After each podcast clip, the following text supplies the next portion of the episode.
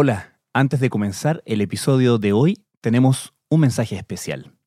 Esta es la última semana de Crónica Estéreo, al menos como lo conocen.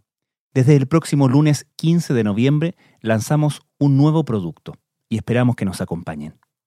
Se trata de esto. Hola, soy Rocío Montes. Y yo soy Francisco Aravena. Los invitamos a El Café Diario, un podcast original de Spotify y La Tercera. Cada día, de lunes a viernes, los esperamos para profundizar en los temas que están marcando la agenda de Chile y el mundo. Vamos a conversar con protagonistas de las noticias, con analistas y con reporteros y editores del equipo de La Tercera. Todo para entender, explicar e interpretar los sucesos más relevantes y comprender su impacto en distintas áreas. Los invitamos a seguirnos en Spotify para tener siempre a la mano el episodio más reciente. Ya lo saben, la invitación es a juntarnos cada día a compartir el Café Diario, una producción original de Spotify y La Tercera. En Nicaragua finaliza la jornada de comicios generales. Según el reporte preliminar del Consejo Electoral, más de 3 de los 4,4 millones de votantes acudieron a las urnas. Pues así podemos decir que los sondeos dicen que Daniel Ortega se perfila como el ganador de estos comicios. Estas no son elecciones, son votaciones que no tienen ninguna competencia. El presidente de Estados Unidos, Joe Biden, calificó de pantomima las elecciones presidenciales en Nicaragua. Nosotros claramente vamos a informar sobre el desarrollo de los eventos aquí en Managua. Desde la sala de redacción de La Tercera, esto es Crónica Estéreo. Cada historia tiene un sonido. Soy Francisco Aravena. Bienvenidos.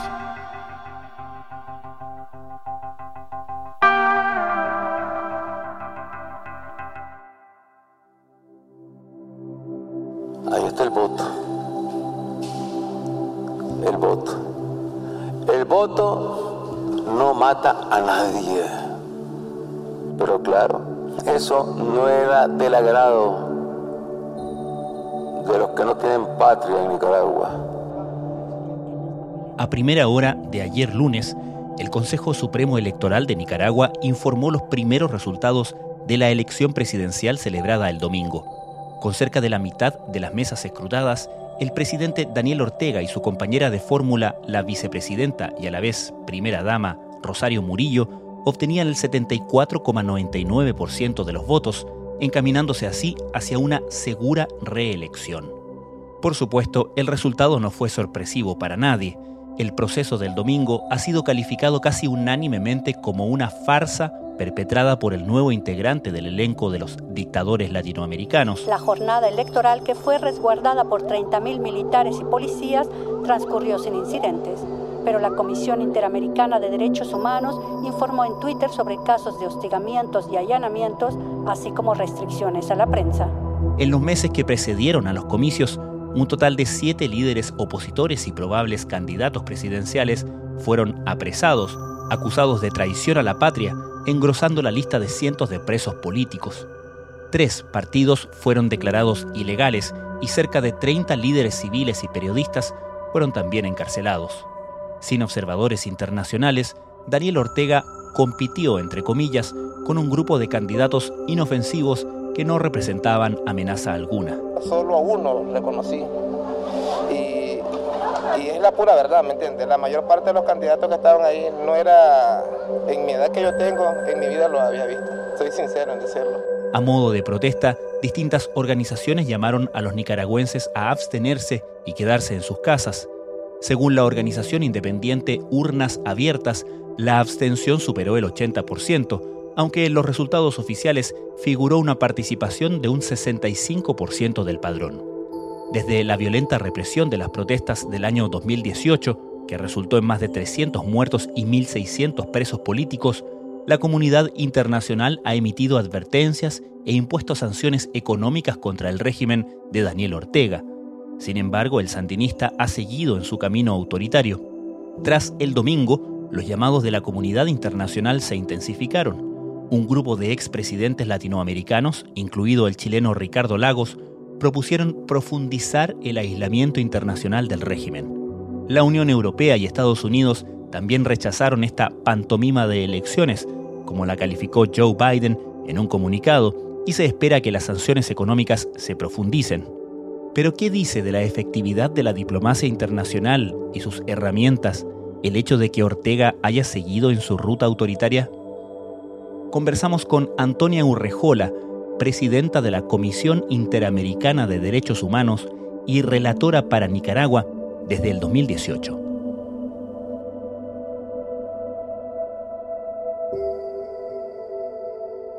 Yo asumí en la Comisión Interamericana de Derechos Humanos en enero del 2018 y somos siete comisionados y comisionadas. Y cuando asumí siempre los distintos comisionados, comisionadas, tenemos distintas relatorías temáticas como relatorías de países y entre los países que yo asumí como relatora fue precisamente Nicaragua y desde esa perspectiva empecé a hacerle seguimiento a la situación de derechos humanos en Nicaragua y a los pocos meses, porque estamos hablando de enero del 2018 y en abril del 2018 se inició esta grave crisis de derechos humanos con las protestas de adultos mayores contra el sistema de pensiones, que fueron acompañados por eh, líderes y lideresas estudiantiles. Amnistía Internacional ha publicado un informe demoledor sobre la represión en Nicaragua por el gobierno de Daniel Ortega. Bajo el título Disparar a matar, la organización humanitaria denuncia una estrategia letal de las autoridades. De hecho, Amnistía asegura que buena parte de las muertes en el marco de las protestas podían considerarse ejecuciones extrajudiciales, basándose en los impactos de bala concentrados en la cabeza, el cuello y el tórax y vino una represión, la verdad, brutal contra las manifestaciones y fue en ese contexto que la comisión le pidió al gobierno nicaragüense una visita de trabajo. Nos dijeron que no tres veces y a la cuarta vez nos dieron la autorización. Nosotros no podemos ir a un país a hacer una visita de trabajo sin la autorización del Estado y yo entonces llegué un 17 de mayo del 2018, llegué a Nicaragua, es decir, a un mes de esta grave crisis donde continúan habiendo manifestaciones en las calles francotiradores en los techos. Y yo llegué precisamente en ese contexto de lo que se llamaría un estallido social en Nicaragua.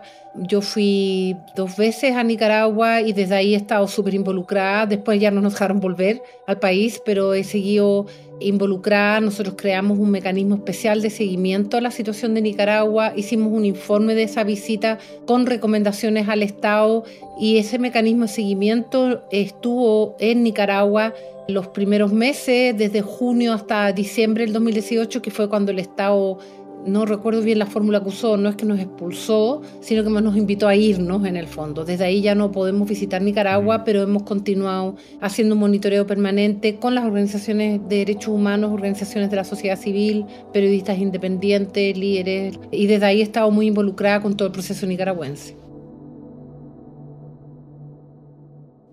¿Cómo está actualmente, según eh, la información que tú tienes, ese tejido, esa sociedad civil de las ONGs, de las organizaciones independientes? Bueno, la verdad es que durante todo este proceso, yo te comentaba desde que nosotros fuimos, han habido distintas fases en la represión, así como cuando recién llegamos hubo el uso desproporcionado de la fuerza, el uso de fuerza letal con francotiradores y, más de 300 muertos en el contexto de las protestas. Posteriormente se inició una persecución contra los líderes estudiantiles, las personas defensoras de derechos humanos y también los periodistas independientes. Y en ese contexto se le canceló la personalidad jurídica a muchas de las organizaciones de la sociedad civil, se les confiscaron sus bienes, lo mismo respecto a algunos medios de prensa y muchos de los periodistas y algunos también defensores y defensoras de derechos humanos se fueron de Nicaragua fines del 2018, inicios del 2019 por esta persecución selectiva donde fueron detenidos muchos y muchas de ellas. Posteriormente muchos de ellos volvieron y ahora sobre todo los periodistas han debido de nuevo salir del país y las organizaciones de la sociedad civil, muchas trabajan desde sus casas porque les han confiscado los bienes, pero siguen trabajando, siguen haciendo las denuncias. Nosotros tenemos una red de organizaciones con quienes tenemos una coordinación permanente y reuniones con ellos. La verdad es que esas organizaciones, junto con los periodistas independientes, son nuestra fuente de información y esa gente sigue luchando aún en este contexto absolutamente adverso, porque no solo tuvimos lo que yo mencionaba, al inicio todas estas protestas con el uso desproporcionado de la fuerza y más de 300 muertos, eh, sino que luego muchísimos de ellos fueron detenidos por muchos meses, estoy hablando nueve meses, un año, luego fueron liberados. Pero además había un contexto permanente de hostigamiento y amenazas a los líderes y lideresas de derechos humanos, con gente afuera de sus casas, con seguimiento, con rayados en los muros, los persiguen hasta en el supermercado, es decir, es muy difícil ejercer esa labor, pero la siguen ejerciendo con una valentía impresionante y siguen trabajando en las denuncias. Los abogados de las personas que están detenidas, abogados y abogadas, han continuado haciendo su trabajo, pero algunos de ellos han tenido que irse ahora de Nicaragua en los últimos meses por las amenazas de muerte y han tenido que dejar a sus defendidos que están presos, pero no han podido continuar haciendo su labor. El ejército de Nicaragua deja claro de que las funciones que tenemos por ley de la República es apoyar al Consejo Supremo Electoral y no nos corresponde bajo ninguna circunstancia y lo dejamos aquí meridianamente claro que no tenemos por qué manifestarnos quiénes son las autoridades electas. ¿Tienes noción, Antonia, de lo que ha sucedido estos últimos días, el día de la elección y el día posterior a la así llamada elección del domingo?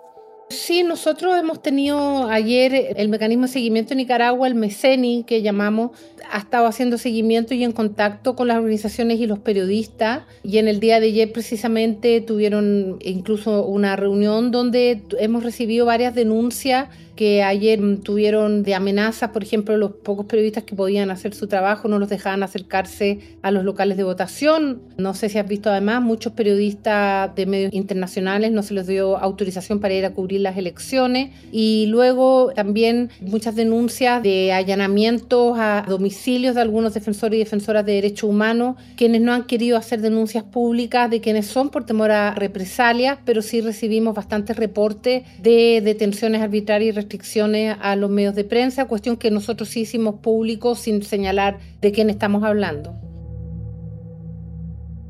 El hecho de que la dictadura de Daniel Ortega haya tan eh, abiertamente ido deteniendo a los opositores y a los propios candidatos o presuntos candidatos que debería haber enfrentado supuestamente en esta elección a vista y paciencia de todo el mundo desafiando incluso las advertencias de la comunidad internacional. ¿Qué nos dice sobre la capacidad de la comunidad internacional de hacer frente a este tipo de situaciones? Sí, mm, es una pregunta que se me hace habitualmente porque efectivamente esta es una situación grave que viene hace mucho tiempo y la comunidad internacional, la propia Comisión Interamericana de Derechos Humanos, la Oficina de la Alta Comisionada de Derechos Humanos en Ginebra, llevamos ya varios años haciendo denuncias públicas, comunicados de prensa. Yo eh, me he presentado como relatora y ahora como presidenta ante los órganos políticos de la OEA. La Alta Comisionada en el Consejo de Derechos Humanos también ha hecho sus reportes sobre Nicaragua. Si yo miro hoy día, claro, no puedo decir tengo una satisfacción porque la situación sigue siendo muy grave. Puedo decir que a lo menos ya esta represión brutal que vimos el 2018 no continúa, pero sí efectivamente la consolidación de la falta de democracia, la consolidación del poder en el Ejecutivo y en, y en presidente y la vicepresidenta, la falta de separación de poderes del Estado se ha consolidado y la comunidad internacional creo yo que mm, en su momento cuando fue lo del 2018 reaccionó con mucha fuerza, pero luego yo creo que bajó la presión y ahora nuevamente ha hecho esa presión, pero es un gobierno que se ha aislado a la comunidad internacional, se ha aislado en la región, Creo que eso suele suceder con los gobiernos autoritarios, pero eso no resta la importancia que la comunidad internacional siga haciendo su labor. Yo creo que es fundamental que los distintos países de la región, los países democráticos, los organismos multilaterales como la Organización de Estados Americanos o Naciones Unidas, la propia Unión Europea, que también hoy día sacó un comunicado, y la Comisión y la Oficina del Alto Comisionado, nosotros debemos seguir haciendo denuncias, debemos seguir visibilizando. Creo que la presión que hace la comunidad internacional es fundamental, aun cuando a veces demora, pero no hay que cesar de hacer ese trabajo. Los procesos a veces son mucho más lentos de lo que uno quisiera. La región, el continente América Latina, a través de las dictaduras que hemos tenido en el Cono Sur, los conflictos armados en Centroamérica es un ejemplo de aquello, muchos años de conflicto armado, países con muchos años con dictadura, pero la comunidad internacional jugó un rol fundamental. Y de esa perspectiva no hay que cesar en eso, aun cuando, claro, uno dice, ¿por qué a pesar de las declaraciones, a pesar de las presiones, se ha consolidado el matrimonio Ortega-Murillo en el día de ayer. Pero bueno, habrá que ver ahora lo que viene, ¿no? Y seguir haciendo el trabajo que corresponde a cada uno de los organismos. Júbilo entre los simpatizantes del presidente Daniel Ortega ya antes de conocerse los resultados oficiales de los comicios del domingo. Para ellos, como para todos los nicaragüenses, estaba claro que el mandatario se aseguraría su cuarto mandato consecutivo tras 14 años en el poder.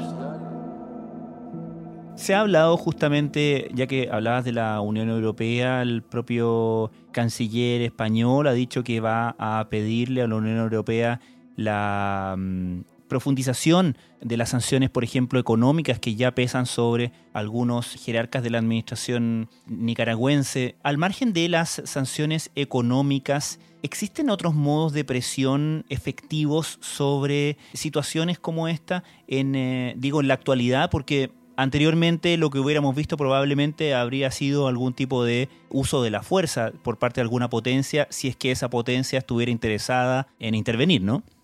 Efectivamente, pero la experiencia demuestra que cuando eso ha pasado no creo que ha sido una solución, así que no creo que esa no es la solución, pero sí existen así como estas sanciones económicas a los jerarcas, a las autoridades que concentran el poder la Organización de Estados Americanos y la región tiene un mecanismo que es la Carta Democrática Interamericana, tiene un artículo que es el artículo 20 o 21, no recuerdo en este momento, que establece la posibilidad primero de suspender a un Estado dentro de lo que es la OEA y posteriormente expulsarlo. Yo creo que la expulsión de los países de los organismos multilaterales termina siempre dañando a las víctimas, pero sí creo que medidas como la suspensión de los organismos multilaterales, como se aplicó en su momento respecto a Honduras, no recuerdo bien el año, que en Honduras hubo un golpe de Estado que sacaron a Manuel Zelaya y en ese momento la OEA aplicó la Carta Democrática y el Estado hondureño fue suspendido hasta que no hubo elecciones libres y transparentes. Entonces, existen mecanismos en los organismos multilaterales para seguir ejerciendo presión, que básicamente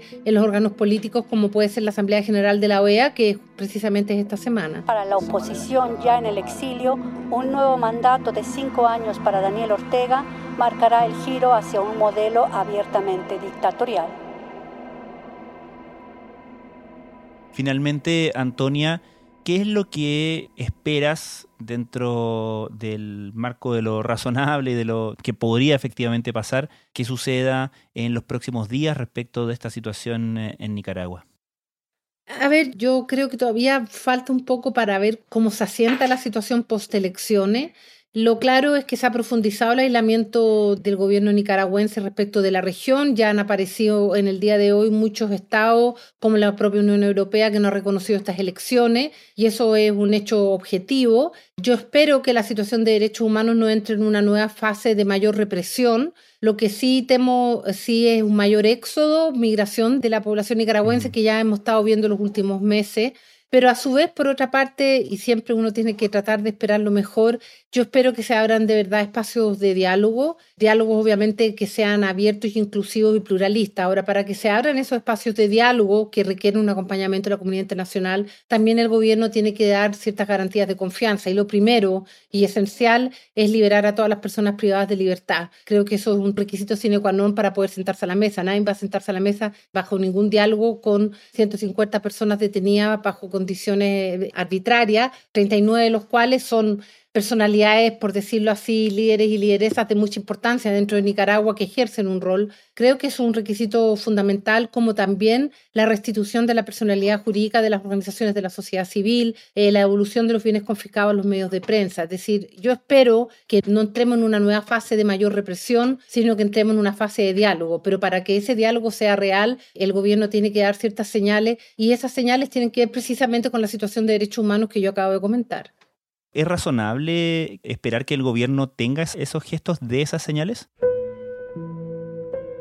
Lo hizo en su momento después de la crisis del 2018 y esta grave represión, donde hubo hasta lo que se llamó una operación limpieza y tomó luego detenido a la comisión. No sabría decirte en este momento cuántas personas fueron detenidas entre el 2018 y el 2019. Sí te puedo decir que desde el 2018 hasta la fecha nosotros hemos contabilizado a lo menos 1.600 personas que han sido detenidas en algún momento en el contexto de las protestas en Nicaragua, algunos por tiempos cortos y otros por nueve meses, un año. Y en su momento, cuando cuando vino esta persecución y criminalización, sobre todo a los líderes y lideresas estudiantiles y campesinas después del estallido social y que personas que tuvieron más de nueve meses presas, el gobierno las liberó y las liberó con un inicio de un diálogo con la oposición que después no quedó nada, pero efectivamente en su momento hubo un diálogo y para hacer ese diálogo se liberaron a estas personas. Quizás ahora volvemos a ver lo mismo, pero espero que esta vez si se inicia un diálogo haga una hoja de ruta que lleve hacia una democratización. Creo que todavía es un poco temprano para poder ver si el gobierno se va a ir por esa vía o por un aumento de la represión. Espero que sea lo primero y no lo segundo.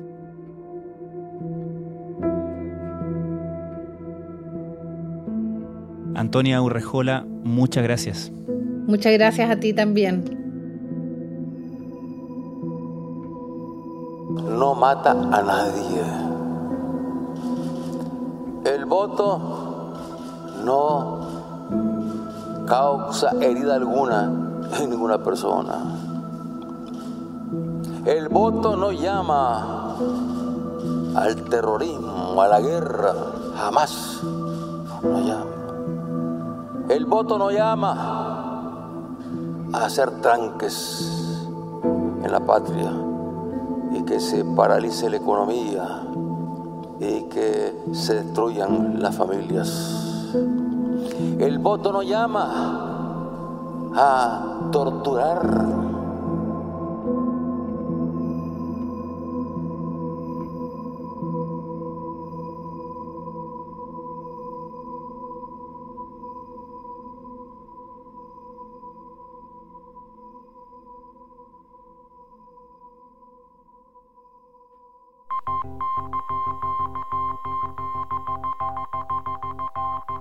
Crónica Estéreo es un podcast de la tercera.